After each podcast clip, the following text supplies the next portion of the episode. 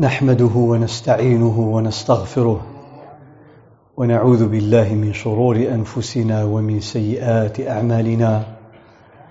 من يهده الله فلا مضل له ومن يضلل فلا هادي له. وأشهد أن لا إله إلا الله وحده لا شريك له. وأشهد أن محمدا عبده ورسوله. يا أيها الذين آمنوا اتقوا الله حق تقاته ولا تموتن إلا وأنتم مسلمون. يا أيها الناس اتقوا ربكم الذي خلقكم من نفس واحدة وخلق منها زوجها وبث منهما رجالا كثيرا ونساء واتقوا الله الذي تساءلون به والأرحام إن الله كان عليكم رقيبا. يا أيها الذين آمنوا اتقوا الله وقولوا قولا سديدا يصلح لكم أعمالكم ويغفر لكم ذنوبكم ومن يطع الله ورسوله فقد فاز فوزا عظيما. أما بعد فإن أصدق الحديث كتاب الله تعالى وخير الهدي هدي محمد صلى الله عليه وسلم وشر الأمور محدثاتها وكل محدثة بدعة وكل بدعة ضلالة وكل ضلالة في النار. معاشر المؤمنين والمؤمنات درس اليوم الذي اخترت له عنوانا هو الصلاة خير موضوع الصلاة خير موضوع هذا الدرس له علاقة مباشرة بالدرسين السابقين عن الاسراء والمعراج وسنرى ما هي العلاقه بحول الله تعالى Comme la dernière fois, c'était, ce fut la deuxième séance pour parler de l'Isra et le Mi'raj. Nous avons vu la sagesse et la foi dans le voyage de l'Isra et le Mi'raj. Et il nous restait une dernière partie concernant l'héritage que nous a laissé le voyage nocturne de l'Isra et le Mi'raj.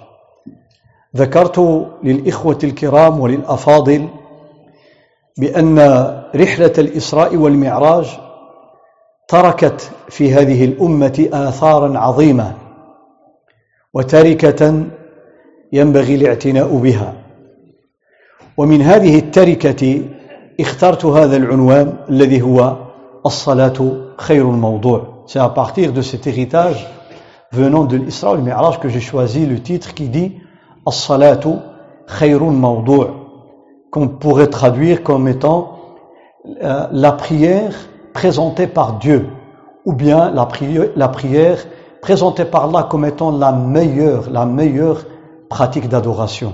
Et j'expliquerai plus dans quelques instants, inshallah ta'ala. هذا العنوان أيها الأفاضل الكرام الصلاة خير موضوع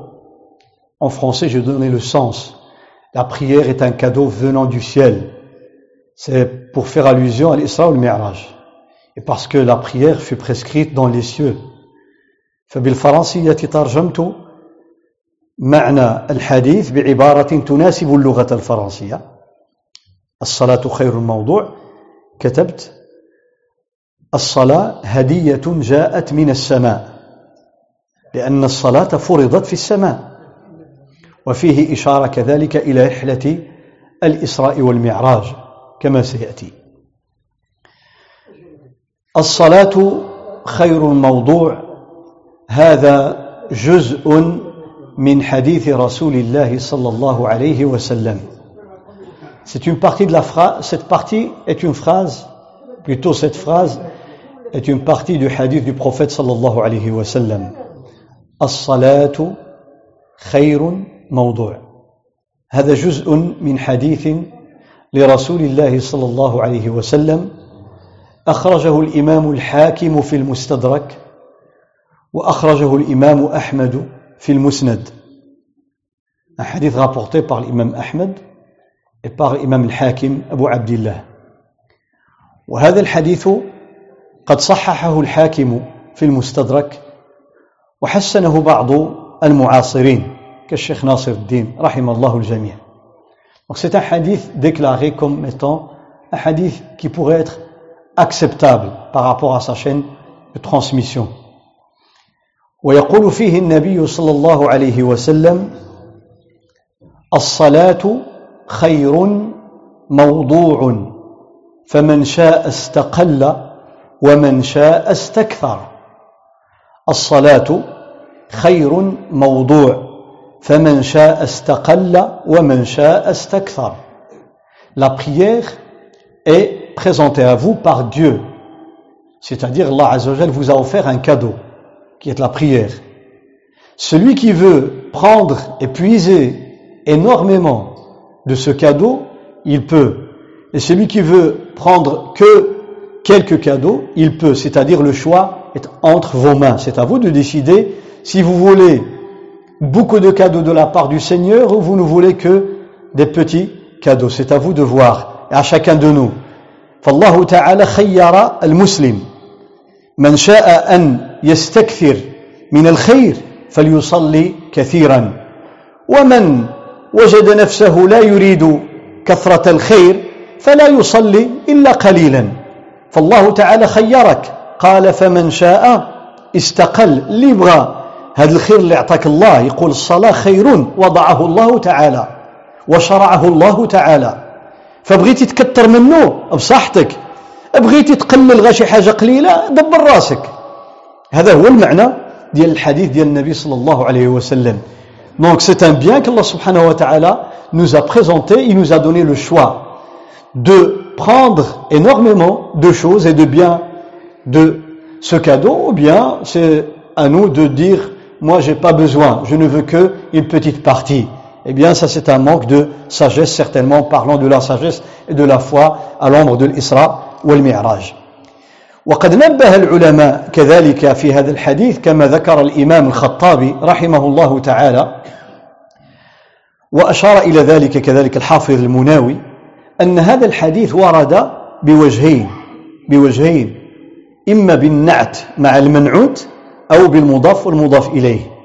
الصلاة خير موضوع. فموضوع نعت adjectif qualificatif نعت. للخير خير موضوع أي الصلاة خير موضوع أي وضعه الله سبحانه وتعالى. وشرعه الله سبحانه وتعالى. فهو خير حاضر بين أيدينا. La prière est un bien que Dieu nous a présenté. وفي وجه آخر الصلاة خير موضوع. خير موضوع أي خير عبادة شرعها الله سبحانه وتعالى Donc on peut comprendre le hadith de deux sens. Un bien présenté ou bien le meilleur bien présenté par Allah subhanahu wa ta'ala. Dans la langue arabe, la phrase, elle permet les deux interprétations. Un bien présenté ou le meilleur bien. Le meilleur bien, c'est-à-dire le meilleur, la meilleure pratique d'adoration. فالصلاة خير عبادة شرعها الله سبحانه وتعالى هذا هو المتعلق بالعنوان. Donc là j'explique le titre. خير موضوع أو خير موضوع أي خير عبادة شرعها الله سبحانه وتعالى لعباده المؤمنين. ولذلك ذكر القرآن الكريم كما نجد كذلك في الكتب السابقة الموجودة بين أيدينا تشريع الصلاة. La prière a toujours existé chez tous les peuples. Depuis le premier prophète Adam alayhi salam فما زالت الصلاة في الناس منذ أن أرسل الله تعالى أو منذ أن أوحى الله تعالى إلى آدم عليه السلام. فآدم عليه السلام كان نبيا يصلي. والملائكة يصلون في السماء كما صحت بذلك الأحاديث. Les anges prient. Les anges prient. Et se rangent en rangée comme nous. ويصفون عند ربهم كما أمرنا أن نصف نحن في الصلاة يقفون صفوفا. الملائكة في السماوات يصلون يركعون ويسجدون ويذكرون الله سبحانه وتعالى ويدعون. Font الدعاء ils font l'évocation de dhikr ils font السجود la prosternation. وجاء في القرآن الكريم عن إبراهيم عليه السلام في قوله تعالى قال ربي اجعلني مقيم الصلاة ومن ذريتي. ربنا وتقبل دعاء. اجعلني مقيم الصلاة. أي يا رب اجعلني محافظا على إقامة الصلاة. هنا مقيم هنا لم يأتي بالفعل. جاء باسم الفاعل. والاسم أثبت من الفعل الفعل متعلق بزمان أما الاسم غير متعلق بزمان وإن كان اسم الفاعل يعمل عمل فعله مقيم الصلاة Allah dit de Ibrahim que dua qu'a fait Ibrahim il dit oh Seigneur fais de moi quelqu'un qui établit la prière ainsi que ma descendance donc Ibrahim c'est le père des prophètes il est très ancien وهو من أقدم الأنبياء وشعيب عليه السلام on lit dans le Coran الكريم في حوار قومه معه قالوا يا شعيب أتأمرك صلاة أصلاتك تأمرك أن نترك ما يعبد آباؤنا أو أن نفعل في أموالنا ما نشاء؟ والصلاة ديالك العبادة ديالك داك الصلاة اللي كتصلي كتقول لك باش تفهم علينا إحنا تقول لنا نسمحوا في العبادة ديال الآباء ديالنا ولا نديروا فلوسنا اللي بغينا إحنا زعما خصنا نزكي وخصنا نصليو. الصلاة ديالك كتأمرنا إحنا بهذا الشيء. شوف العناد والكبر. Ils ont dit à Chouaïb, est-ce que ta prière hein, t'ordonne de nous interdire d'adorer ce qu'adoraient nos, nos ancêtres, ou bien de faire de notre argent ce que nous voulons Ils ont dit salatuka, asalatuka ta'muk, asalatuk. فالصلاة ذكرت في عهد إبراهيم وفي عهد شعيب وآدم لما مات صلت عليه الملائكة صلاة الجنازة Les anges ont fait la prière mortuaire sur Adam alayhi salam كما جاء في حديث النبي صلى الله عليه وسلم. وعيسى عليه السلام قال وجعلني مباركا أينما كنت وأوصاني بالصلاة والزكاة ما دمت حيا. عيسى Jésus عليه السلام qu'Allah Azza wa Jal a fait de moi un homme béni là où je sois là où je suis. Et il dit il m'a commandé et la prière et la zakat tant que je suis vivant. فالصلاة عرفها جميع الأنبياء. فهي خير وضعه الله تعالى في الأرض. ويقول النبي صلى الله عليه وسلم في حديث ثابت عنه عليه الصلاة والسلام يرويه أحد الصحابة صهيب يقول سمعت النبي صلى الله عليه وسلم أو سمعته يهمس في الصلاة شيئا لم أفهمه. j'ai entendu le prophète sallallahu alayhi wa sallam répéter des phrases, des formules dans la prière que je n'ai pas compris. J'entends mais je n'ai pas compris. Parce que c'était hein, discrètement, à voix basse. لأنه كان النبي صلى الله عليه وسلم يصلي سرا في هذه الصلاة فالصحابة ما سمعوا ما قال فلما انصرف من الصلاة سألوا النبي صلى الله عليه وسلم Après salam, ils ont posé la question au prophète sallallahu alayhi wa sallam. قالوا له سمعناك كتهمس بشي حاجة كتقول شي حاجة ولكن ما فهمنا والو فحكى لهم أنه كان يدعو الله تعالى في الصلاة فزي الدعاء فزي الدعاء هذا لو كان القرآن قراءة معروفة la récitation du Coran on la connaît. C'est quand on est debout الدعاء في السجود فهم يسمعون همسا أي كلاما خفيا ils entendaient juste ah, juste euh, quelques quelques mots mais ils n'arrivent pas à déchiffrer qu'est-ce qu'il est en train de dire mais il leur a expliqué qu'il est en train de faire dua كان يدعو يدعو الله ويلح في الدعاء ولكن لهذا الدعاء قصة كان يسأل الله تعالى أن يعينه وأن يعافيه ويعافي أمته Il prie Allah Ta'ala de le préserver lui et sa communauté.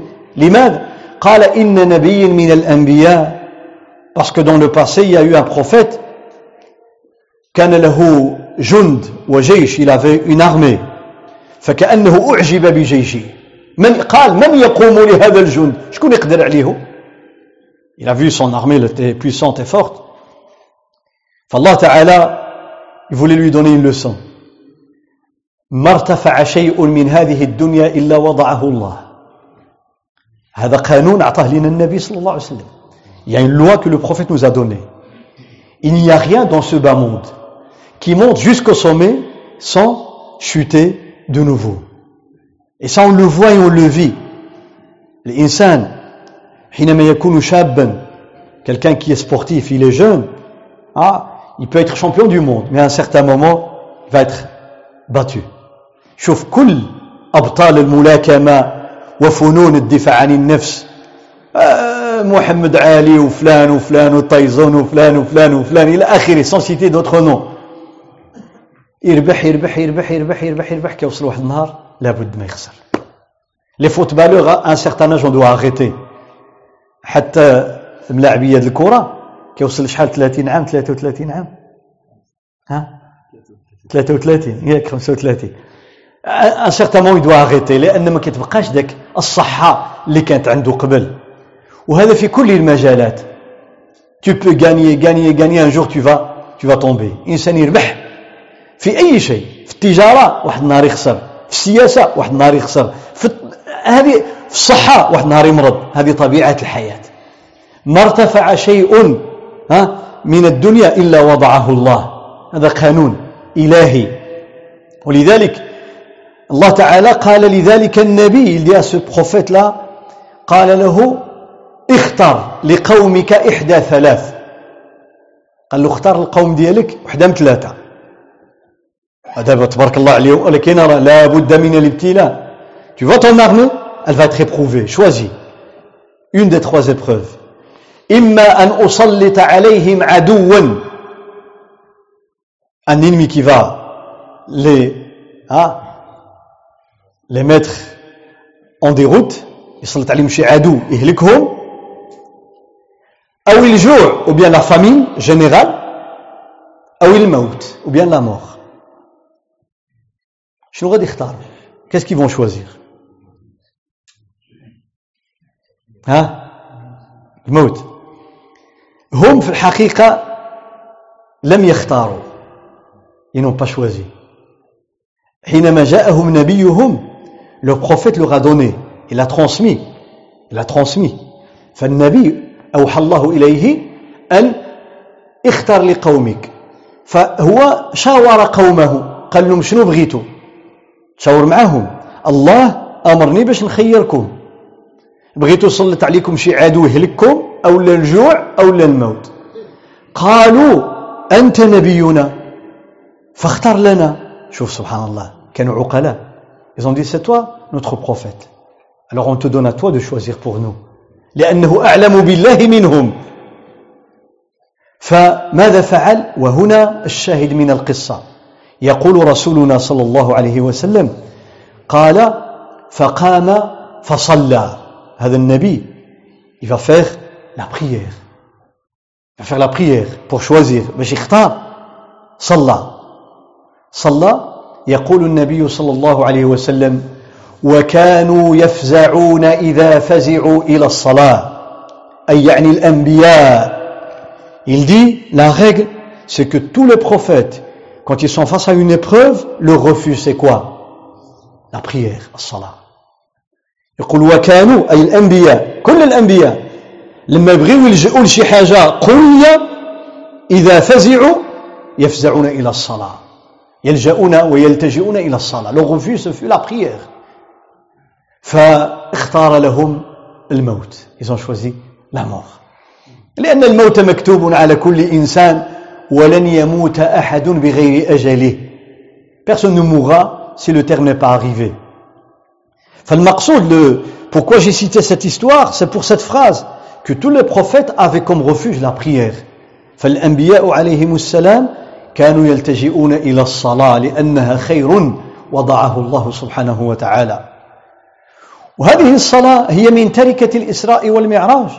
En vérité, c'est l'héritage de l'Isra والمعراج ما الذي تركه لنا النبي صلى الله عليه وسلم من رحلة الإسراء والمعراج. Vous savez qu'est-ce qu'il nous a laissé le prophète صلى الله عليه وسلم? Suite à l'Isra والمعراج avant de parler de la prière. Ça viendra الله ماذا ترك لنا النبي صلى الله عليه وسلم من الإسراء والمعراج؟ ترك لنا أمورا كثيرة. منها منها شوف جمع لنا خيري الدنيا والآخرة. ربنا آتنا في الدنيا حسنة وفي الآخرة حسنة.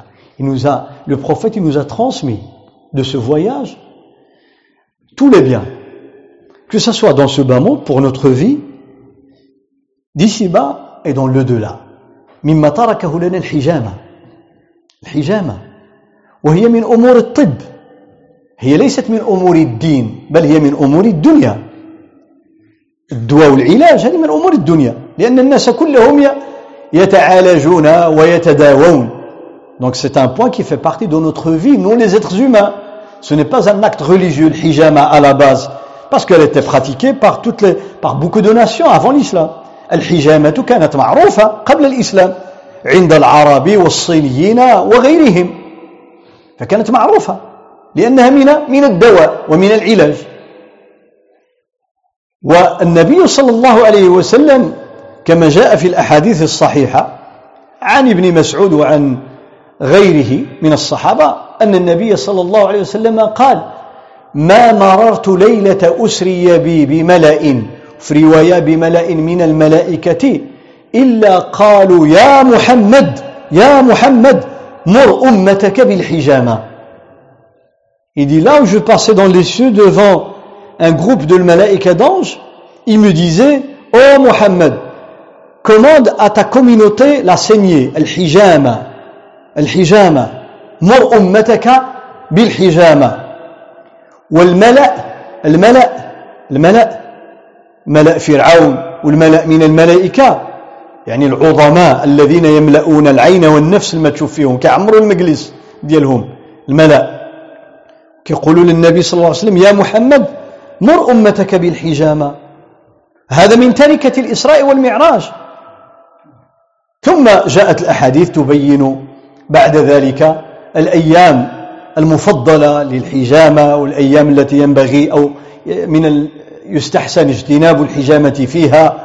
آه وقصك ما تعملها شي في البرد آه il est déconseillé de faire الحجامة quand il fait froid. C'est pas bien. Sauf en cas de nécessité إلا للضرورة إنسان مريض ما عنده خيار نعم. والأصل تكون في الحرارة حجامة وتكون نهار 17 19 21 من الشهر القمري. De préférence 17 19 21 du mois lunaire. Ça a à voir avec la lune. لأن للقمر أثر. في الأرض لما كيكون مكتملا أو لما كيبدأ ينقص. الدم الدورة ديالو تختلف. لما يكون القمر رقيق ولما يكون نص ولا لما يكون كامل الدم كيختلف. في الضغط ديالو par rapport à la pression et cetera فالنبي صلى الله عليه وسلم عطانا حتى ابن سينا الطبيب المشهور شيخ الأطباء Avicenne, le maître des médecins, الذي كان كتابه القانون في الطب كان يدرس في الجامعات الأوروبية لقرون. ولذلك وضعوا له تمثالا في باريس. إلى à Vicenne à Paris. ابن سينا ينصح أن الإنسان حينما تتقدم به السن شحال ما كيكبر ينقص من الحجامه يقول خاصة إذا وصل آه العشر الثمانين عقد الثمانين يعني فات سبعين يقول لك يخصو ينقص ينقص ينقص حتى يوقف لأن ما كيبقاش فيه القوة القلب ديالو بدا يضعف تعملوا الحجامة غتكمل عليه Il dit, je déconseille avec l'âge de faire trop de hijama. Et à partir de 40 ans, diminuer un peu Hein, quand on rentre dans la huitième décennie, on dépasse 70 ans, essaie d'arrêter, Parce qu'il n'y a plus de force dans le cœur. Hein, le hijama, déjà, on a pas assez de sang. Vous savez, les personnes âgées, souvent, ils sont anémiques.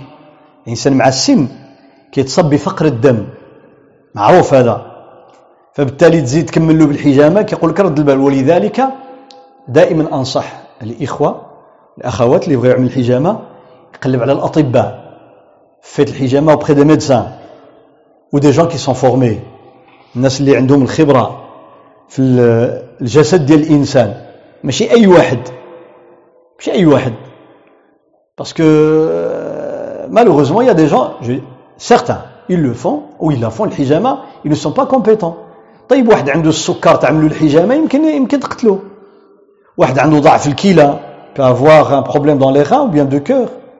يكون عنده ضعف القلب يكون عنده آه انخفاض الضغط ليبوتونسيون تعملوا الحجامة يطيح لك تما واش غدير له؟ فلذلك ينصح أن رحم الله الإمام مالك. ها قال كل علم يسأل عنه أهله.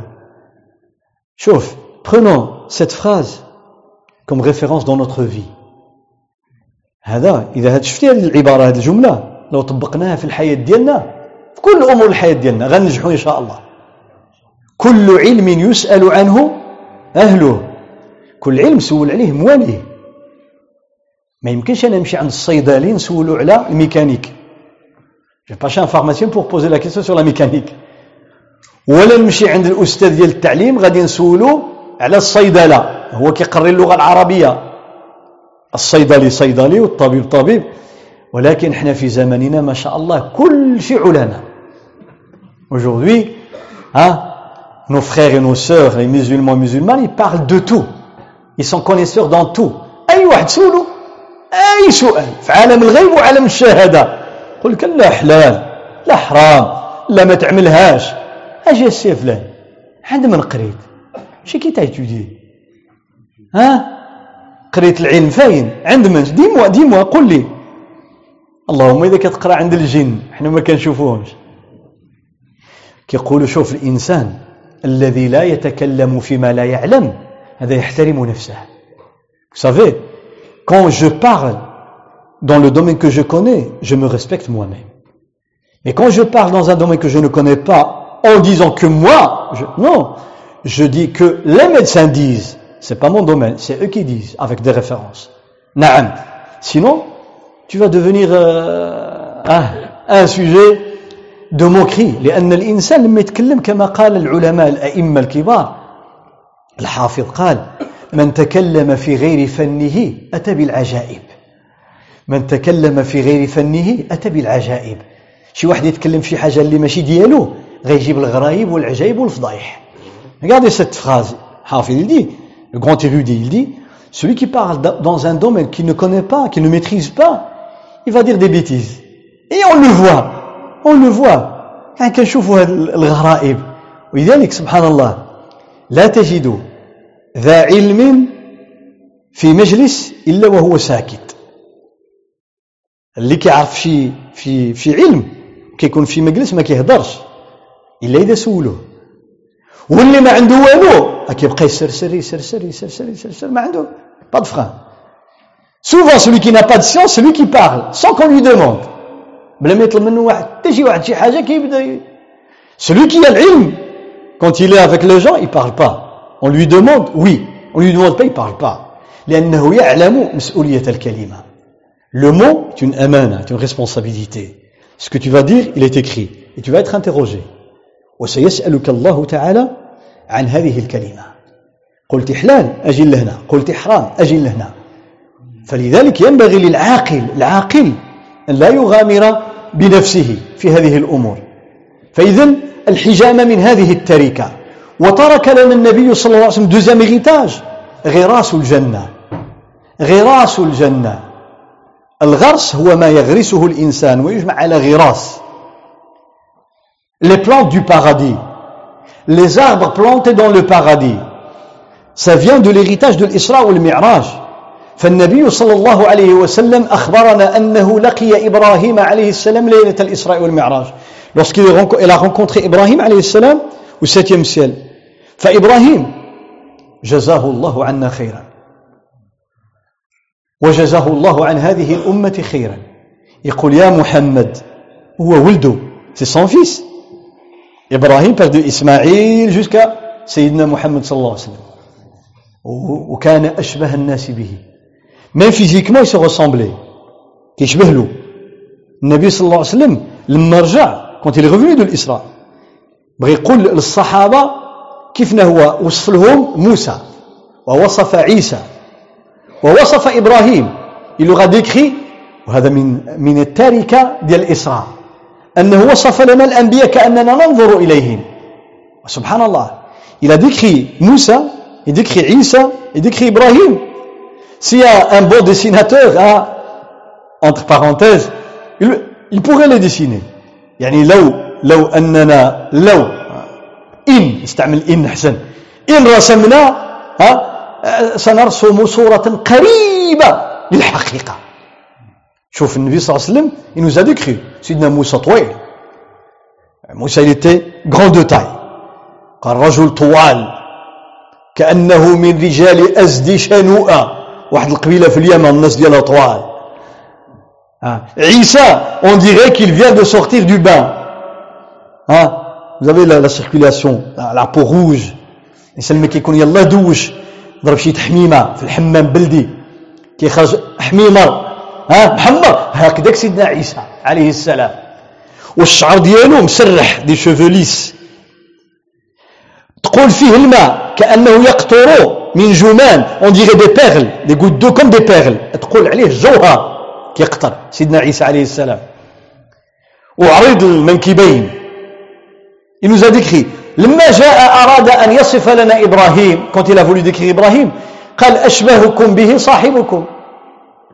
celui qui ressemble à Ibrahim moi il dit le prophète صلى الله عليه وسلم شوف سبحان الله هذه معلومات لا يمكن أن نصل إليها إلا بوحي من الله comment on pouvait connaître hein, l'image de Ibrahim de Isa de Moussa si ce n'était pas grâce au prophète صلى الله عليه وسلم يوصفهم لنا كأننا نرى وشوف سبحان الله مؤخرا كنت أقرأ في كتاب je lisais dans un livre فوجدت صورة لهارون الرشيد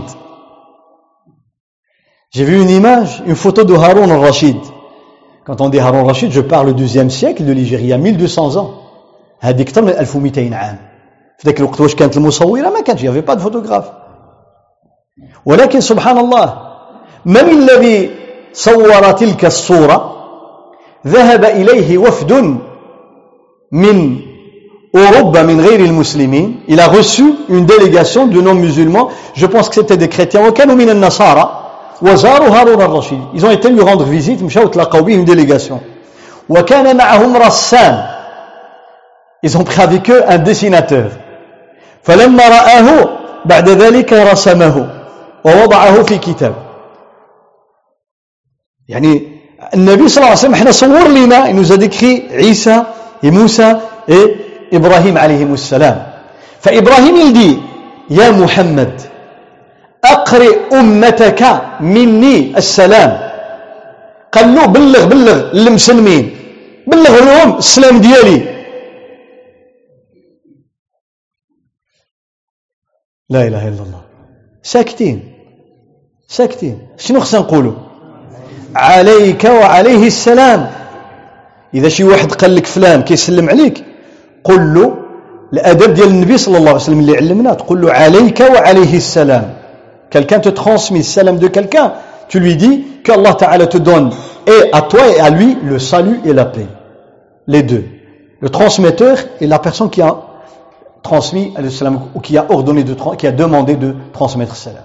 إذن النبي صلى الله عليه وسلم يقول له إبراهيم يا محمد أقرئ مني أمتك السلام بلغ لهم السلام نقول له إحنا النبي صلى الله عليه وسلم عليك وعليه السلام وأخبرهم شوف يعطينا معلومة il va nous donner encore une information de وأخبرهم أن الجنة طيبة التربة عذبة الماء وأنها قيعان وأن غراسها. سبحان الله والحمد لله ولا إله إلا الله والله أكبر. وفي رواية ولا حول ولا قوة إلا بالله. Il dit, dis aux musulmans que pour pouvoir planter un arbre dans le paradis, maintenant, c'est-à-dire tu auras ta place au paradis. يعني لما يقول لك النبي صلى الله عليه وسلم من فعل كذا بنى الله له بيتا في الجنة. أو اللي قال سبحان الله الله يغرس له شجرة في الجنة. معنى أنك إن شاء الله أنت غتدخل الجنة. ماشي غادي يعمل لك تما البيت والشجر وأنت تمشي لجهة أخرى لا. غتمشي للجنة إن شاء الله. الله te prépare déjà le paradis حتى قال العلماء قيعان معناها أرض مستوية لا شجر فيها. قالوا إن الله تعالى غرس الجنة وترك مكانا يغرسه المؤمن. شوف الله سبحانه وتعالى il a planté les arbres du paradis lui-même Mais il a laissé une partie pour les croyants, pour chaque croyant, pour chaque croyante, pour pouvoir planter des arbres en disant Subhanallah, un arbre. Alhamdulillah, un arbre. La ilaha illallah, un arbre. La hawla wa la quwwata illa billah, un arbre. Allahu akbar, un arbre. كلما قلت تسبيحة أو تحميدة أو تهليلة أو تكبيرة أو حوقلة إلا غرس الله لك شجرة في الجنة Il dit la terre du paradis est magnifique. طيبة التربة. التربة ديال الجنة تعرفوا شنو هي؟ مسك. Le musc du paradis, le meilleur parfum. C'est ça la terre du paradis. كتمشي على المسك ديال الجنة في الجنة يوم القيامة. عذبة الماء, l'eau douce. ما فيها لا كالكير ولا الكلور ولا والو. الماء هذا ديال الجنة. T'as pas besoin de filtre. ما تحتاج لا تصفيه ولا تنقيه. هذا كما قال الله تعالى عن عن العسل وأنهار من عسل مصفى. فهذه الجنة التي وصفها إبراهيم c'est l'héritage il nous a du paradis. ولكن الذي ينفعنا نحن هو ان نذكر الله تعالى بهذه العبارات. من من من هذه التركه التي تركها لنا النبي صلى الله عليه وسلم من الاسراء والمعراج لقاؤه بالانبياء. وما كان فيه من الأدب والحكمة والإيمان la rencontre des prophètes et dans la rencontre il y a l'imam il y a la sagesse ومما تركه النبي صلى الله عليه وسلم وأظن أنه لن يخطر على بال أكثرنا parmi cet héritage je pense que ah, peut-être une, une ou deux personnes qui pourraient avoir cette idée أن ليلة الإسراء والمعراج بشر الله تعالى المسلمين من الصحابة والنبي صلى الله عليه وسلم بمسجد سيبنى في الأرض بعد الإسراء والمعراج بسنوات Allah a annoncé au prophète سلم que dans quelques années, il y aura la construction d'une mosquée qui fait partie des trois les meilleurs. ما هو هذا المسجد؟ اللي غيتبنى المسجد النبوي. جزاك الله خير الناس محمد. المسجد النبوي la mosquée du prophète صلى الله عليه وسلم في المدينة. لأن الله تعالى قال سبحان الذي أسرى بعبده ليلا. زد من المسجد الحرام. من هذه الابتداء الغاية البداية. من سي partir de. Donc là le début. إلى المسجد الأقصى سي لا fin انتهاء الغاية. إذا عندنا البداية. المسجد الحرام مكة. لا النهاية المسجد الأقصى. الأقصى هذه صيغة تفضيل. الأقصى معناها الأبعد. ماشي اللي بعيد لا اللي أبعد من مكة لأن مكة هي البداية من المسجد الحرام. comme le début c'est مكة donc c'est elle la référence Alors, s'il y a une deuxième ou une troisième ou une énième mosquée, c'est par rapport à Mecca. الله تعالى le prophète, dit que l'Isra s'est passé de Mecca jusqu'à la mosquée la plus loin. La plus loin. Ça veut dire qu'il y aura une mosquée qui est loin, et qui n'est pas plus loin. الأقصى معناه أن هناك مسجدا قصيا كاين مسجد الحرام وكاين مسجد بعيد وكاين مسجد أبعد المسجد الحرام المسجد القصي يعني البعيد والمسجد الأقصى يعني الأبعد القرآن تكلم على جوج قال الحرام الأبعد فين هو البعيد؟ عاد غادي تبنى اللي هو المسجد النبوي.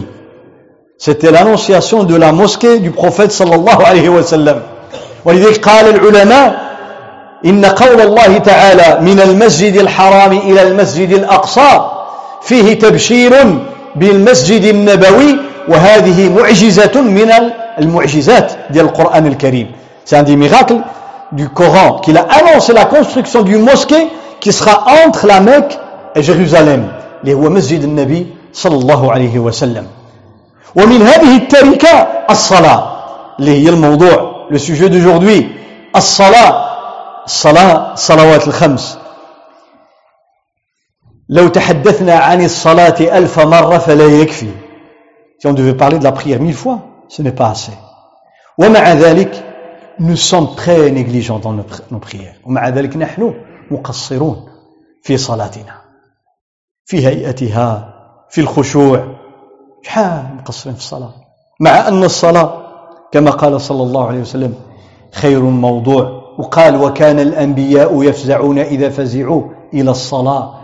وكان النبي صلى الله عليه وسلم إذا حزبه أي نابه ونزل به أمر أي شديد فزع إلى الصلاة. في رواية صلى. كان النبي صلى الله عليه وسلم لما كان ينزل به شي ابتلاء قاسح فين كيهرب الصلاة Le prophète sallallahu alayhi wa sallam, quand il est face à une épreuve, le refuge, c'était le refuge numéro un, la prière. As-salah. Comme nous, nous on fait, quand on a un problème directement chez le Sahara, chez le magicien, le devin, ah, ينزل شي مشكلة ديريكت عند الصحارى الشوافة ah, fais-moi je ne sais pas quoi أعطيني شي حاجة نعملها ونخبعها وحدة في لاكاب وحدة تحت الفراش وحدة. آه هذا الريش ديال الهدهد وهذا الضفار ديال ما نعرفاش و... اسولوا الناس اللي كيبيعوا الفاسوخ. كيقول لك لا كريز ديال الفاسوخ ما طبعا اللي كيستعملوه في أمور اللي فأين فزع إلى الصلاة؟ Se réfugier dans la prière كما كان صلى الله عليه وسلم الصلاه قره عين رسول الله صلى الله عليه وسلم تعرف ما معنى قرة عين رسول الله قال حبب إلي من دنياكم الطيب والنساء وجعلت قرة عيني في الصلاة الله تعالى كيبرد لي العينين ديالي لأن البلاد ديال العرب كانت حارة وسخونة فأحب شيء إليهم حاجة اللي باردة. كيقول لك فين كينجبر؟ الراحة ديالي. فحال الإنسان اللي عليه الحرارة في الصيف فين كيجبر الراحة؟ ما كيشعل climatiseur فهذا معنى قرة عيني. يعني الفرحة والسرور ولكن الأصل ديالها من البرد. ها والراحة بمعنى استقرار. قرة من الاستقرار أي راحة العين. لأن أنت لما كتثبت في حاجة هكذا كتكون مرتاح. لكن لما كتكون تعبان وعيان كتبقى غترمش فلا جوا دي yeux réside dans la prière dit le prophète sallallahu alayhi wa sallam. Il dit, c'est un, un, mot en arabe qui veut dire la fraîcheur, parce que en Arabie il fait chaud. Et comme le prophète a vécu en Arabie, donc comme nous on était, on allume le, la clim, hein, et on sent un apaisement. Il dit, ma joie qui me donne la fraîcheur, comme si je buvais de l'eau froide Quand je suis dans la prière. تصور الإنسان عطشان والحرارة ويجبر الماء بارد. أش من راح يحس به يقول هكذا كنكون أنا في الصلاة ديالي صلى الله عليه وسلم. وجعلت قرة عيني في الصلاة. والصلاة عماد الدين. عماد الدين le pilier central. C'est comme ça qu'on traduit le hadith. Et le pilier central. Vous savez pourquoi? Il est le pilier central de l'islam. النبي صلى الله عليه وسلم يقول الصلاة عماد الدين علاش علاش يقول عماد الدين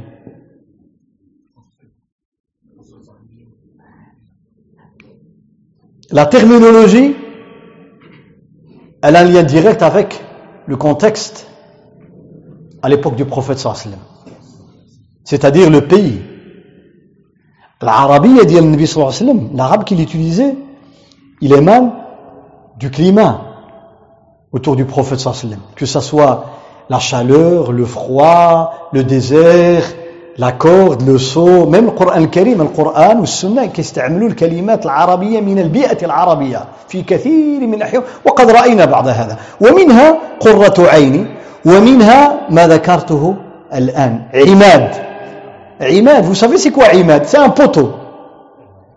العمود الخيمة les nomades hein, avec comme habitation une tente كيعملوا خيمة. كيجبدوها بالحبل من هنا والحبل من هنا des cordes الوتيد الأوتاد. وفي الوسط كيعملوا واحد العمود y a un pilier au milieu بور دريسي من أجل أن تنصب الخيمة تحتاج إلى عمود في الوسط. طيب وإذا طاح العمود؟ هذا معنى عماد الدين. لا الصلاة عماد الدين. كما أن هذا العماد إذا سقط سقطت الخيمة. وهنا كلمة من أجمل ما قرأت من أجمل ما قرأت لبعض العلماء مما استنبطه في شأن الصلاة. Une, une idée géniale que j'ai lue qui a été dite par un savant imam رحمه الله imam رحمه الله من كبار العلماء في علم الأصول والفقه لا هو ولا الضار érudits من المدرسة الشافعية. الإمام Souki يقول من ترك الصلاة celui qui délaisse la prière فقد أخل بحق من حقوق العباد. يقول لك ضيع حق من حقوق العباد.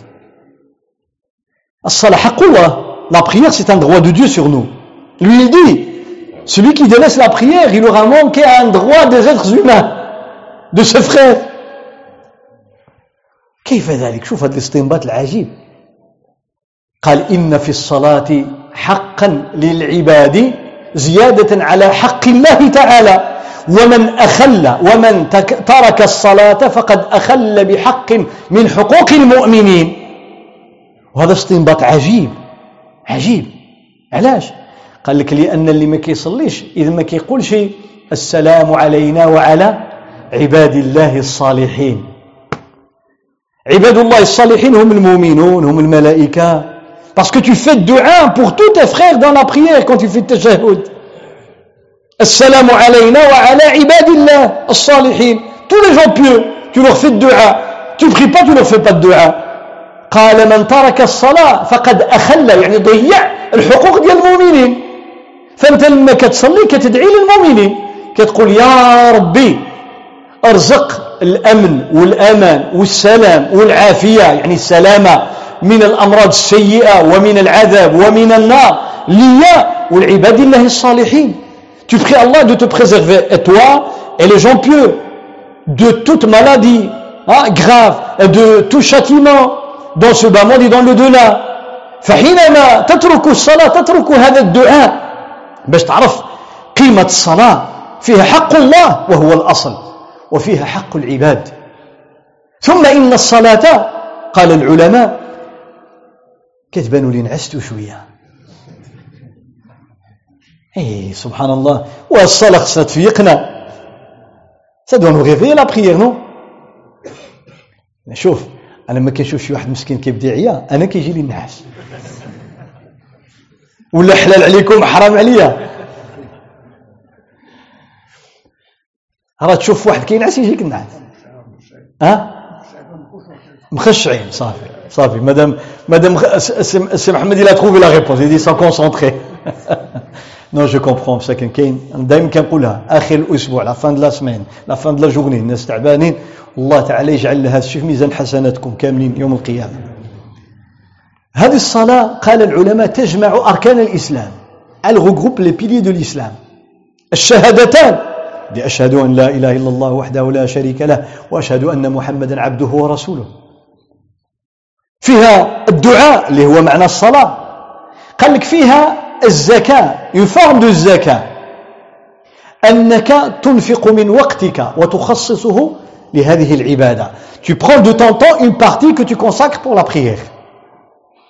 قالوا مثل الزكاة تأخذ جزءا من مالك la zakat tu prends une partie de ton argent là tu prends une partie de ton temps cinq fois par jour خمسة المرات كتأخذ من وقتك للصلاة فتزكي وقتك C'est une manière de purifier ton temps, ton calendrier.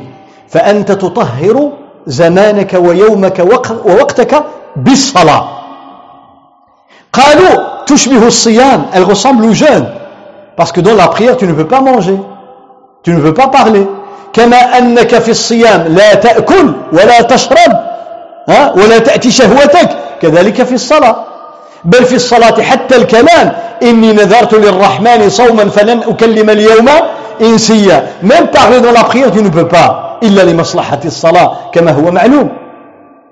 lien avec الحج وما يربطك بالحج أنك تتجه إلى إلى القبلة إلى بيت الله الحرام. Tu te diriges dans la prière.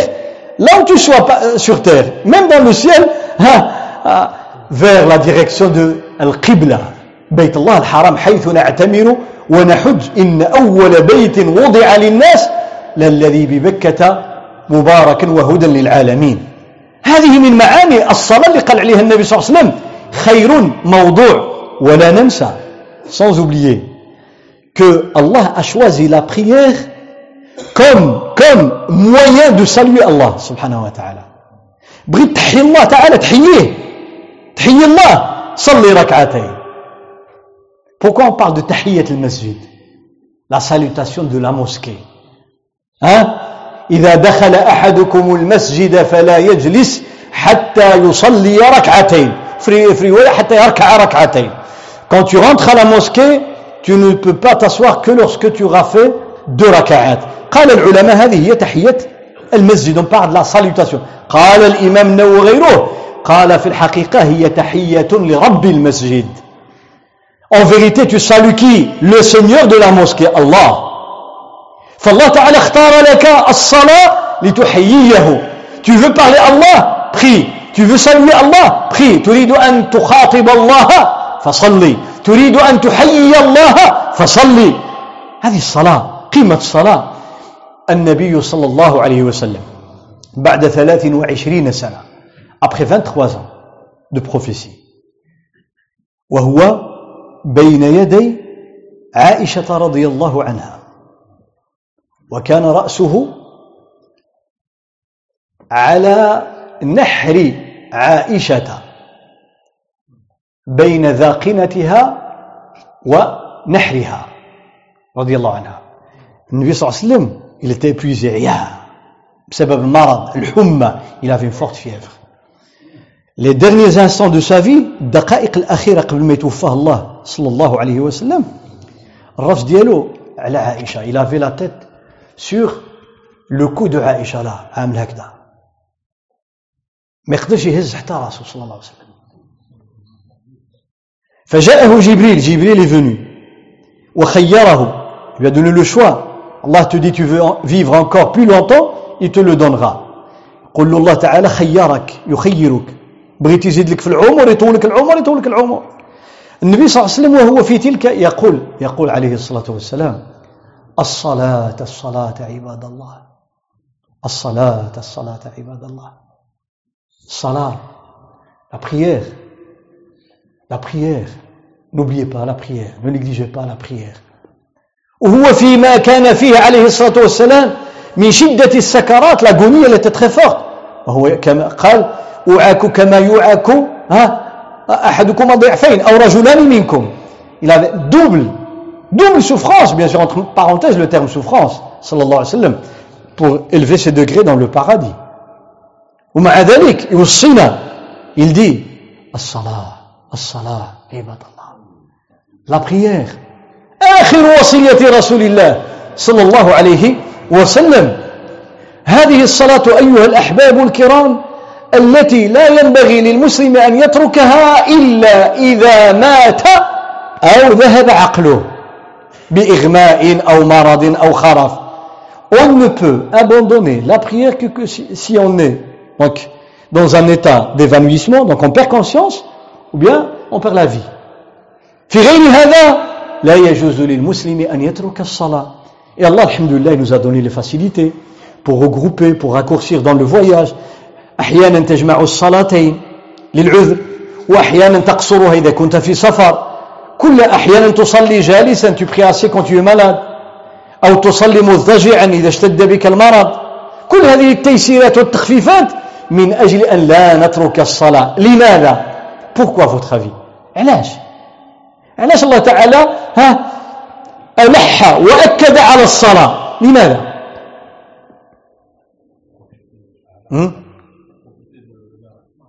بارك الله فيك. لأن الصلاة هي الصلة بينك وبين الله. C'est ton canal. Ta connexion avec Allah subhanahu wa ta'ala. الصلة بينك وبين الله. أرى تعرف الإنسان لما كتقرأ في بعض الكتب التي ذكرت صلاة الصالحين والأتقياء وأهل القيام les gens, les gens, les gens qui, qui, qui pratiquaient vraiment la prière حتى إذا كان يقول أحدهم إذا احتجت إلى ملح صليت وسألت الله Il dit quand j'ai besoin de sel, le sel, du sel. Avant ça, tout le monde a du sel.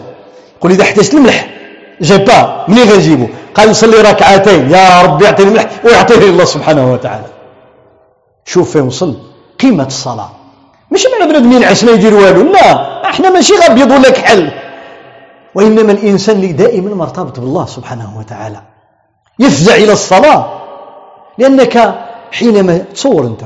تكبر. الله أكبر الحمد لله رب العالمين ويقول لك الله يلتدي يدي الملائكة حمدني عبدي. Écoutez écoutez mon serviteur. Il m'a loué. Il a fait des الله يبارل دو توا الله يتحدث مع الملائكة عنك انت إذا كنت في صلاتك. Tu es dans la prière. واش حنا نستشعر هذه القيمة اللي عندنا في الصلاة est-ce qu'on est vraiment conscient de notre valeur aux yeux d'Allah que nous sommes dans la حنا كنصليو يعني ربما شوية العكاز شوية ديال كذا شوية ديال كذا. ما كنفيقوش ما نفطنوش بقيمة هذه الصلاة اللي نزل علينا الله سبحانه وتعالى. باش نعرفوا علاش لماذا فرضها الله تعالى؟ في ليلة الإسراء والمعراج في سبع سماوات. حتى قال الله تعالى فأوحى إلى عبده ما قالش الصلاة. آه. هذه ما هذه؟ كما يقولون ينبغي أن تكتب بماء العينين أو بماء الذهب على تعبير بعضهم. يقول لك مشي شري الذهب الذهب ذوبه وغمس فيه القلم وكتب به هذه هذه الكلمة هذه ما. فأوحى إلى عبده ما. أوحى. بحال ذاك إذ يغشى السدرة ما. يغشى. مثل قوله تعالى والمؤتفكة اللي هم قوم لوط. والمؤتفكة أهوى فغشاها أي نزل عليها من العذاب ما غشا ما. ذاك ما ما ما ما. هذه مبهمة.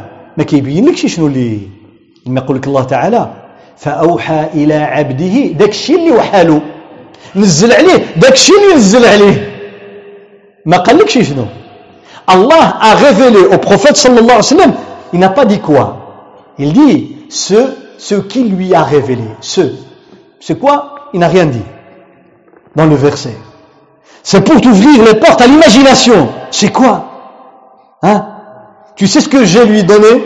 Je lui ai donné ce que je lui ai donné. Tu commences à t'imaginer. حتى يذهب عقلك كل مذهب كما يقول البلاغيون هدمة المبهمة يقول لك فأوحى إلى عبده ذاك الشيء اللي أعطاله قال لك كأن شوف الله تعالى قال فأوحى قالوا كأن الفعل لا يمكن أن يفي بالغرض في وصف ما أعطاه الله فخلاها مبهمة كأن الفعل ما يقدرش يوصف لك داك الشيء. فخلاها مبهمة. اتصور اللي بغيتي. Et parmi les choses qui lui a révélé la prière, وقد أوحى إليه الصلاة. فأوحى إلى عبده ما أوحى. ها؟ فحال اللي قال إذ يغشى السدرة ما يغشى. شنو شنو اللي نزل على السدرة؟ شنو اللي غطاها؟ النبي صلى الله عليه وسلم يقول كان الله أعلم. ألوان ما أدري ما هي. Il y a des couleurs que je, ne, que je ne peux pas décrire, je ne sais même pas moi c'est quoi. Ce qui a couvert l'arbre, le lotus de la faim, سدرة المنتهى هذا ما هذه راه دخل فيها الصلاة فأوحى إلى عبده ما أوحى وهنا يبين لك عظمة الصلاة التي أوحاها الله إلى النبي صلى الله عليه وسلم ليلة الإسراء والمعراج ولذلك نجد أن النبي صلى الله عليه وسلم كان إذا أراد أن يشكر الله ماذا يفعل يصلي إحنا كنساو إحنا لما كيبغيو نشكروا الله اش كنقول؟ اللهم لك الحمد. مزيان. هذا حمد بي باللسان. ولكن كاين الشكر على النعمة يكون بعدة طرق ومنها الصلاة. Prière, c'est une des meilleures manières de remercier Allah subhanahu wa ta'ala. Une des meilleures manières. Tu veux remercier Allah vraiment? Prie de raka'at. نوض صلي واحد جوج ركيعات في السجود dans السجود يا ربي لك الحمد يا ربي لك الشكر. ما أعظمك ما أحلمك كم سترتني وكم عفوت عني وكم وكم وكم. Tu m'as aidé tu m'as donné tu m'as tu m'as essayé dans السجود شكر الله سبحانه وتعالى. حتى لما سئل النبي صلى الله عليه وسلم وقد غفر له ما تقدم من ذنبه وما تأخر. Certains sahaba ils ont dit يا رسول الله pourquoi tu pries beaucoup? قالوا علاش كتصلي بزاف صلي بزاف من غير الصلوات الخمس كان يقوم الليل صلى الله عليه وسلم قالوا كتصلي بزاف كان يقوم حتى تتفطر قدماه هاد الجلده هذه كتفتح من شدة القيام من طول القيام il avait tout la, toute la plante des pieds hein, ouverte à force de se tenir pendant des heures et des heures 6 heures 7 heures la nuit chaque nuit dans la prière 6 ساعات 5 ساعات 7 ساعات. قم الليل إلا قليلا. زيد نصفه. أو انقص منه قليلا. أو زد عليه. أكثر من نص ديال الليل. تصور الليل فيها 12 ساعة. النص ديالها شحال؟ ستة. أو زد عليه. يعني أكثر من ستة ساعات. Vous imaginez? Lui dit prie la moitié de la nuit, hein? Un tiers, moins d'un tiers, moins d'un demi, ou bien plus que la moitié de la, de, de, de la nuit. Vous imaginez 7 heures, 8 heures, 7 ساعات هو قائم يصلي صلى الله عليه وسلم. قال له الصحابة يا رسول الله كيفاش أنت؟ يعني تقوم حتى تتفطر قدماك.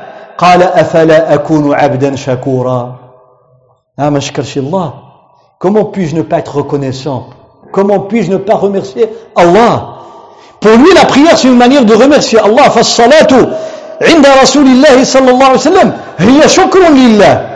حتى قال بعض أهل العلم الإيمان قسمان Les savants disent que l'iman, la foi, hein, c'est une sorte de division. On peut diviser différemment l'iman en deux parties, en deux catégories. As-sabr et shukr. L'endurance et le remerciement, la reconnaissance. قالوا الإيمان قسمان نصف صبر ونصف شكر وسبحان الله وجاءوا عند الآية يا أيها الذين آمنوا استعينوا بالصبر والصلاة. قالوا هذا هذا هو الإيمان. الصبر والصلاة. الصلاة هي الشكر. Ils ont dit الصبر cherche refuge et l'aide soutien dans l'endurance et salat. Salat, ils ont dit c'est la reconnaissance. قالوا الصبر هنا نصف الإيمان. والصلاة هي الشكر لله سبحانه وتعالى وهي النصف الآخر. فإذا حينما نتحدث عن الصلاة نتحدث عن شكر الله سبحانه وتعالى. إنسان يقوم فيشكر الله عز وجل ويشعر بالرحمة تتنزل عليه. لذلك وصف النبي صلى الله عليه وسلم ها نبي من الأنبياء بل من أعبد الأنبياء un des plus grands prophètes dans sa religiosité. Vous savez c'est qui? من كان من أعبد الأنبياء dites. ها عليه السلام نبي الله داود le père de Sulaiman عليه السلام قال أحب الصيام إلى الله صيام داود كان يصوم يوما ويفطر يوما شحال كيصوم نص ديال العام jeûnait un jour sur deux toute l'année pendant des années. عام عامين ثلاث سنين عشرة عشرين كل اليوم صايم غدا يفطر بعده صايم بعده يفطر وهكذا داود عليه السلام وأحب الصلاة إلى الله صلاة داود La meilleure prière, c'est celle de Daoud. ماذا كان يفعل Le programme de Daoud, c'était quoi قال ينام نصفه نص ديال الليل la moitié de la nuit il dormait ويقوم ثلثه un tiers dans la prière وينام سدسه et puis il dort un sixième un demi plus un tiers plus un sixième ça fait combien Hein Déjà, un tiers plus un sixième, ça fait combien Hein لا لا حساب لا لا اله الا الله المهم اعطيكم مثال imaginons qu'il y a 12 heures 12 heures الليل فيه 12 ساعة il dort 6 heures ينعس 6 ساعات. ويقوم ثلث ثلث ديال 12 شحال؟ 4 4 heures dans la prière. Et puis un sixième, ça fait combien? Hein? Deux heures. Il dort de nouveau. إذا ينعس ثلاث ساعات ويصلي أربعة ساعات ويرجع ينعس ساعتين. هذا البرنامج ديالو. آه ليلة كاملة. هذا ربع ثلث الليل يقضيه في الصلاة. حتى الأطباء les médecins ils disent dans une a قالوا أفضل نوم نوم الصحي le meilleur sommeil la meilleure manière c'est de dormir et puis de se réveiller puis de retourner dormir. قالوا أفضل صوم الصحة أفضل نوم لصحة الإنسان. ماشي جبد فيها 12 ساعة ديال النعاس كيقول له هذه الليلة والله إلا نعست واحد النعسة بحال الحجرة. وهذاك خطر عليك. كيقول لك ممكن توقع لك سكتة قلبية. risque un arrêt cardiaque يقول له النعاس اللي مزيان. tu dors un sommeil profond كتبدا تدخل في النعاس ها عميق شوية تفيق. تفيق تبقى شوية عاود وترجع تنعس. قال لك هذا ينشط القلب ça redémarre le cœur شوف داود وصفه النبي صلى الله عليه وسلم. قال أفضل ما programme برنامج ينام نصفه ويقوم ثلثه وينام ها سدسه عليه الصلاة والسلام. وهذه الصلاة التي قال عليها صلى الله عليه وسلم خير الموضوع si on veut faire une carte de la prière qu'Allah nous a donné هذه الصلاة التي أهدى الله لنا. والله إلا فيها إذا نصنوا لها الخارطة فيها العجب العجب إذا نزل بالناس قحط وجفاف ماذا يفعلون؟ Quand il n'y a pas de pluie, il y a la sécheresse, on fait quoi Hein Salat. Salat, l'istisqa. On fait la prière de l'istisqa. Salat, l'istisqa. واش vous imaginez كان والله بعض المرات الانسان كيقول واش انا واش انا يعني الراس ديالي مبلوكي ولا واش كندركوا القيمه ديال صلاه الاستسقاء ولا لا اسكو vous imaginez l'importance de صلاه الاستسقاء c'est quoi ولا لا la pluie elle tombe d'où du ciel et tu es là dans ton coin en train de faire deux rak'at ça prend cinq minutes et les portes du ciel s'ouvrent pour toi. صلاة الاستسقاء يفتح الله يفتح وأنت في الأرض في مسجدك أو في بيتك تصلي تدعو الله يفتح الله لك أبواب السماء فينزل الغيث من بعد ما قنطوا وينشر رحمته سبحانه وتعالى تصور أنت جالس تقرأ تصلي جود ركعات دو ركعات تقرأ بصوت جهري أفوا أوت الفاتحة وصورة كيصليوها مورا الإمام كما فعل النبي صلى الله عليه وسلم la prière وكاين واحد الموعظة والخطبة تخطبها يخطبها الإمام ومن بعد يقلب الرداء retourne la, la, la veste dans le bon sens pas le hein. سبحان الله لما يدعو الإمام الله تعالى يفتح أبواب السماء معنى أنك هذه الصلاة هذه الصلاة راه تغير الكون. elle change change qui dans le dans le ciel la prière الصلاه النبي صلى الله عليه وسلم جاءه مرة إلى la mosquée كان في المسجد يخطب عليه الصلاة والسلام فجاءه أعرابي كما في البخاري un bédouin بدو arrivé du désert يا رسول الله يوم الجمعة pendant الخطبة mais comme c'est un bédouin il connaissait pas يعني هذا بدوي ما كيفهمش في الدين. لأنه لو كان كيفهم الدين كان يجي ويجلس ويسمع الخطبة لما يكمل الخطبة مسكين ما كيعرفش. أدخل والناس جالسين كاملين الصحابة والرسول صلى الله عليه وسلم فوق المنبر. يقول يا رسول الله ها هلك هلكت الإبل وهلك الزرع. y a plus un grain le bétail meurt راه الكسيبة ديالنا كتموت. والأرض محروقة. جفاف. la sécheresse totale. يقول فادعوا الله لنا. demande nous donner la pluie سبحان الله. شوف الصلاة والدعاء ها؟ الدعاء من انتظر الصلاة فهو في صلاة.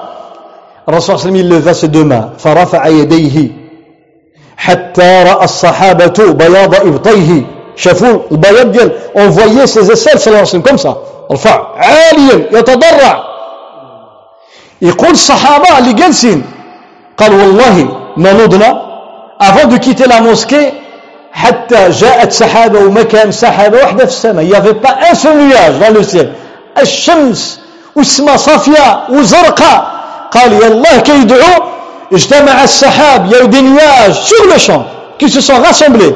فبدأ المطر ينزل أسبوعا كاملا une semaine sans arrêt بلا ما يوقف.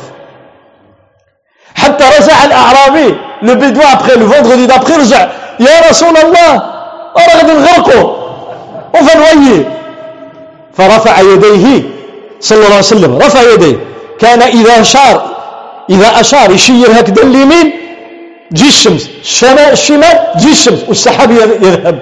montrait avec sa main directement les nuages disparaissaient صلى الله عليه وسلم الصلاة صلاة الاستسقاء طيب وإذا كسفت الشمس quand il y a une éclipse est-ce qu'on a une télécommande hein نتحكموا فيها بالتليكوموند بجهاز التحكم الصلاة الصلاة tu dis ouais mais c'est un phénomène naturel tu as raison c'est un phénomène naturel C'est le soleil qui a créé la lune et la lune a créé le soleil. Et un matin comme ça le soleil se dit moi je vais faire une éclipse. Hein? من الذي يسير هذا القمر وهذه الشمس؟ الله سبحانه وتعالى. واش القمر كترشق له واحد الصباح يقول أنا أجي غادي نجي قدام الشمس وغادي نبلوكيها. واش هو؟ الله يودي أين الله سبحانه وتعالى؟ انسان ما خصوش يكون غافل. لذلك النبي صلى الله عليه وسلم لما كسفت كما تقول عائشة رضي الله عنها كسفت الشمس في المدينة على عهد رسول الله صلى الله عليه وسلم. Il y a eu une éclipse à l'époque du prophète صلى الله عليه وسلم. فالنبي صلى الله عليه وسلم il a جمع المسلمين جاو وصلى بهم ركعتين في كل ركعة ركوعان وسجدتان. الله أكبر. قرأ الفاتحة. وقرأ سورة طويلة longue récitation قراءة طويلة الله أكبر الركوع pendant très longtemps الركوع ديالو فحال القراية تقريبا يعني إذا بقى في القراية نص ساعة نص ساعة هو راكع une demi-heure de récitation, une demi-heure presque inclinée. سمع الله لمن حمده. Après, il n'a pas fait directement. De nouveau récité. ثم قرأ القرآن مرة أخرى. الفاتحة وقراءة طويلة. عود الله أكبر اركع. سمع الله لمن حمده عاد سجد سجدتين وطلع وعمل في حال الركعة الأولى. Va faire la même chose. أربعة ديال الركوع في ركعتين صلى الله عليه وسلم. وما كملش ها ما كملش صلاة الكسوف حتى انجلت الشمس avant de finir la prière l'éclipse était déjà fini صلى الله عليه وسلم قال إن القمر إن الشمس والقمر آيتان من آيات الله لا ينكسفان لموت أحد ولا لحياته Il dit l'éclipse lunaire ou solaire n'a rien à voir avec le décès de quelqu'un de très respecté ou bien la mort de quelqu'un, un empereur ou quoi que ce soit comme les gens croyaient. الناس كانوا يعتقدون في الجاهلية أن السماء كتغضب أو لا كتحزن إذا مات شي واحد كبير شي إمبراطور ولا شي حاجة كيقولوا هي السماء حزنانة عليه. فالله الرسول صلى الله عليه وسلم قال لهم والو داك الشيء غير الخوان الخاوي. إن الشمس والقمر آيتان ce sont deux signes de la grandeur de لا ينكسفان لموت أحد ولا لحياته. فإذا رأيتم ذلك فافزعوا إلى الصلاة. Vous voyez l'éclipse directement. La prière faites la prière. صلوا. صلى الله عليه وسلم. وإذا وقعت آية من كاتاستروف كان عبد الله بن عباس رضي الله عنهما كان عنده هو هذا مذهبه رضي الله عنه أنه إذا وقعت شيء آية من غير كان يسجد il se prosternait quand un phénomène entre parenthèses naturel entre parenthèses il faisait قيل لابن عباس ابن عباس قيل له إن زوج النبي صلى الله عليه وسلم قد توفيت. جابوا له الخبر بعد صلاة الصبح. On lui annonça après le, la prière du matin que une des épouses du prophète سلم est décédée après la mort du prophète sallam. قيل هي صفية وقيل حفصة. قالوا راه ماتت أم المؤمنين لا مير نوتخ مير قالوا راه ماتت فذهب وسجد. إلى في السجود فقيل له يا ديكو علاش سجد قال النبي صلى الله عليه وسلم يقول إذا رأيتم آية فاسجدوا. Que le prophète nous dit si vous voyez un phénomène qui est dangereux faites sujoud priez Allah Ta'ala de vous sauver. يعني باش تدعي وانت ساجد ان الله تعالى يحفظك قال وأي آية أعظم من وفاة أزواج النبي صلى الله عليه وسلم Dit vous imaginez la mort d'une mère des croyants parmi les épouses du prophète صلى الله عليه وسلم لأن الرسول صلى الله عليه وسلم قال le prophète lui il dit قال أنا أمانة لأصحابي فإذا ذهبت أتى أصحابي ما يعادون يقول أنا هو الأمان ديال الصحابة غنمشي غيوقع لهم ابتلاء ومحان وقع ما وقع il dit je suis une sécurité pour mes compagnons une fois que je partirai ils vont être éprouvés قال وأصحابي أمانة لأمتي. Les sahaba sont une sécurité pour ma communauté. La disparition de sahaba va ouvrir les portes sur les épreuves pour la communauté. قال فإذا ذهب أصحابي أتى أمتي ما يعادون فلذلك أم المؤمنين هي من الصحابيات. وإحنا علمنا لما توفي أبو بكر وقتل عمر وقتل عثمان وقتل علي رضي الله عنهم أجمعين. هذو خيار الصحابة. يعني ماذا وقع؟ حتى إن الحسن رضي الله عنه وأرضاه سيدنا الحسن سلم الخلافة حقنا لدماء المسلمين لما وقع الفتنة كيالو فلذلك عندما نرى الآيات نفزع إلى الصلاة أو إلى السجود. ثم الصلاة حينما يسافر الإنسان كون فولي فواياجي بغيت تسافر ها؟ استحب فقهاء المذاهب الأربعة ها؟ أن تصلي ركعتين إذا أردت السفر قبل ما تخرج من الدار ديالك avant de quitter ta maison si tu veux voyager prie deux ركعات deux ركعات جاءت فيها أحاديث ضعيفة. فيه حديث حسنه جمع من أهل العلم. La plupart des hadiths ne sont pas authentiques ils sont faibles. لكن هذا في باب فضائل الأعمال ويعمل بها عند جمهور العلماء. Il y a un hadith que العلماء ont déclaré حسن منهم الحافظ بن حجر والشيخ ناصر الدين رحمهم الله جميعا.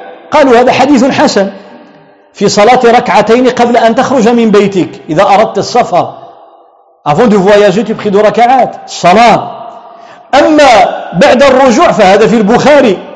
Après le retour du voyage tu passes tu pries deux ركعات الرسول صلى الله عليه وسلم كان إذا رجع من سفر وقفل من سفر رجع من شي سفر يدخل المسجد.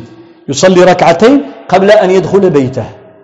إلى allait à la mosquée prier deux ركعات لأن المسجد كان لاصق مع مع بيته صلى الله عليه وسلم avant de rentrer chez lui. ولذلك يستحب لمن رجع من السفر أن يصلي ركعتين ولو في بيته. prie deux ركعات ne fût que chez toi à la maison après le retour.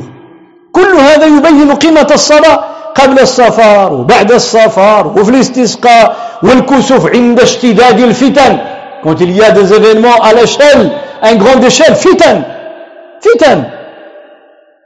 الهرج والفتن والحروب لي غير فتنة. النبي صلى الله عليه وسلم استيقظ في au cœur de la nuit ضربته الفقة بالليل. قال سبحان الله ما أنزل الليلة من الفتن وما فتح من الخزائن. قال هذه الليلة ورالي الله تعالى الفتن اللي غتنزل والخزائن اللي غيفتح الله تعالى على هذه الأمة. Il dit Allah subhanahu wa ta'ala m'a montré, m'a ouvert les portes sur, sur ce qui va se passer, les épreuves qui vont frapper les gens. قال سبحان الله ما أنزل الليلة رواية ما أنزل الله الليلة من الفتن وما فتح أو فتح من الخزائن قال أيقظوا صواحب الحجر صواحب الحجر الحجر جمع حجرة كيقصد كيقول فيقوا فيقوا النساء réveillez mes épouses pour qu'elles prient باش يصليوا ويدعوا الله تعالى يحفظهم من الفتن فجعل الصلاة ملجأ عند شدة الفتن quand il y a un danger quand il y a des épreuves très très fortes, le refuge c'est la prière. لما تصلي quand vous priez, quand nous prions dans ce jour, يا رب يحفظنا يا رب يحفظ البلد يا رب يحفظ الناس يا رب يرفع الحروب يا رب النقام prie pour les gens que Allah تعالى épargne et préserve les gens. باش الله تعالى يحفظ العباد. هذا عند شدة الفتن. ثم عند الحاجة. سي شحال باقي عند الحاجة. Quand vous avez envie de réaliser quelque chose. الإنسان بغى يحقق شي عنده شي حاجة محتاجها. من أمر الدين أو الدنيا. الدنيا والآخرة tu veux faire un projet tu veux faire un voyage tu veux un travail une réussite نجاح عمل سفر إلى آخره تجارة إذا أردت وهنا لابد أن أفتح القوس هناك صلاة تسمى صلاة الحاجة Il y a une prière qui s'appelle la prière en cas de besoin. صلاة الحاجة وبعض أهل العلم بعض أهل العلم ينكرون هذه التسمية يقول لك هذه لا تثبت عن النبي صلى الله عليه وسلم. ولعل في هذا لعل في هذا شيئا من المبالغة. لماذا؟ لأن هذا اصطلاح. هذا اصطلاح. شو مشكلة؟ سميناها صلاة الحاجة ولا سميها بشي سمية أخرى. شي مشكلة. والاصطلاح لا مشحة في الاصطلاح. المقصود c'est une terminologie. Dire que cette prière n'existe pas dans les hadiths c'est une exagération dans l'interprétation pourquoi parce que les grands savants ils ne discutent pas le terme la terminologie on l'appelle la prière en cas de besoin même si cette phrase n'existe pas dans le hadith mais le sens il est là dans plusieurs hadiths لأن المعنى موجود يعني أن الإنسان وقف على شي حاجة يتوضى مزيان ويمشي يصلي ركعتين ثم بعد الصلاة يطلب الله سبحانه وتعالى يحققها له هذه ما كاينه شي في السنة كاينه في السنة Ça existe dans la tradition du prophète sallallahu alayhi wa sallam, authentique, de faire les ablutions convenablement et de prier de raka'at, ensuite faire le dua et demande ce que tu désires. فإذا هذا يعني أنها en plus ارجعوا إلى جامع الترمذي وارجعوا إلى سنن ابن ماجه أيضا les livres de الحديث les livres de الحديث du 10e siècle في القرن الثاني والثالث من الهجرة. أرجعوا كتب الحديث. الترمذي قال باب ما جاء في صلاة الحاجة. باب ما جاء في صلاة الحاجة. Chapitre des hadiths rapportés au sujet de la prière en cas de besoin. Et dans le titre العنوان باب ما جاء في صلاة الحاجة ثم ذكر الأحاديث ابن ماجه في كتابه سنن ابن ماجه باب ما جاء في صلاة الحاجة وهذا أئمة الحديث on parle des érudits de l'hadith de la tradition ما قالوش ils n'ont pas dit non le terme le titre n'est pas dans le hadith alors on ne donne pas ce titre لماذا صلاة الحاجة ما هي si on cherche des, des hadiths concernant, concernant des invocations déterminées pour Salat al-Haja, il n'y a pas de hadith vraiment authentique. Mais le sens de Salat al-Haja, il est dans la tradition. Nabi sallallahu alayhi wa sallam. معروف حديث عثمان بن حنيف أخو سهل بن حنيف رجل هذا صحابي اسمه عثمان بن حنيفة صحابي يحكي يغاكونت هو عاش هذه القصة il a vécu le, cette histoire. Il dit à un certain moment un jour un homme aveugle est venu voir le prophète صلى الله عليه وسلم قال جاء رجل ضرير إلى النبي صلى الله عليه وسلم ما كيشوفش واحد ها كيقولوا عندنا في طنجة بصير بصير هذا من باب التفاؤل البصير من باب التفاؤل. كيقولوش أعمى يقولوا بصير يعني الله تعالى يجعله كيشوف هذا ال... قلت لكم مرة المغاربة على ذاك الشيء كيسميوه النار العافية. ها يعني الله تعالى يعافينا هذا المقصود. فهذا الرجل قال يا رسول الله ادعو الله أن يرد علي بصري. Aveugle il voit pas. Il dit prie الله تعالى de me redonner la vue. فقال له النبي صلى الله عليه وسلم إن شئت صبرت وإن شئت دعوت. Tu veux faire preuve d'endurance tu auras le paradis hein? tu restes comme ça tu auras le paradis. Tu veux pas tu veux que je, fasse dua, que je fasse dua pour toi je le ferai.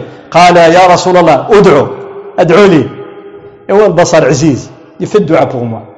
فعلمه النبي صلى الله عليه وسلم قال له توضى مزيان bien les ablutions ثم صلي ركعتين في الدو ركعات ها et puis في الدعاء وطلب الله سبحانه وتعالى ومعروف الدعاء الذي دعا به الضرير يقول عثمان بن حنيف قال يلا كمل بين لا فين الصلاة فإذا به يبصر كأنه ما عمي قط Il devient voyant sur le صلى ركعتين في دو ركعات ودعا. فأصل صلاة الحاجة موجود في السنة النبوية. وما معنى إذا حجبه أمر فزع إلى الصلاة؟ Hein ça veut dire quoi Chaque fois qu'il avait une preuve, il se réfugiait dans la prière, sallallahu alayhi wa sallam. Ça veut dire quoi En cas de besoin, وجود الحاجة سبب وباعث على صلاة ركعتين. Quand on a besoin de quelque chose, on peut demander sans faire salat.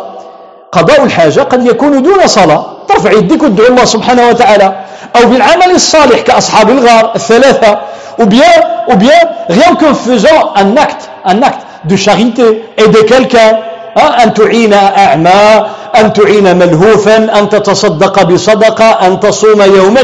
اعمل شي عمل ديال الخير. والله تعالى غادي يقدر لك الحاجة ديالك. والله في عون العبد ما كان العبد في عون أخيه. Tu aides ton frère là il va t'aider. Donc soit par dua soit par une bonne action soit par la prière. قضاء الحوائج إما بأن تدعو الله. وإما بأن تقضي حاجة إنسان أو أن تعمل عملا صالحا وإما أن تصلي ركعتين. جاء في حديث فيه ضعف. حسنه بعضهم أن النبي صلى الله عليه وسلم أوصى من أراد أن تقضى حاجته أن يتوضأ ويسبغ الوضوء. يعمل الوضوء يتقنه donc bien faire les ablutions.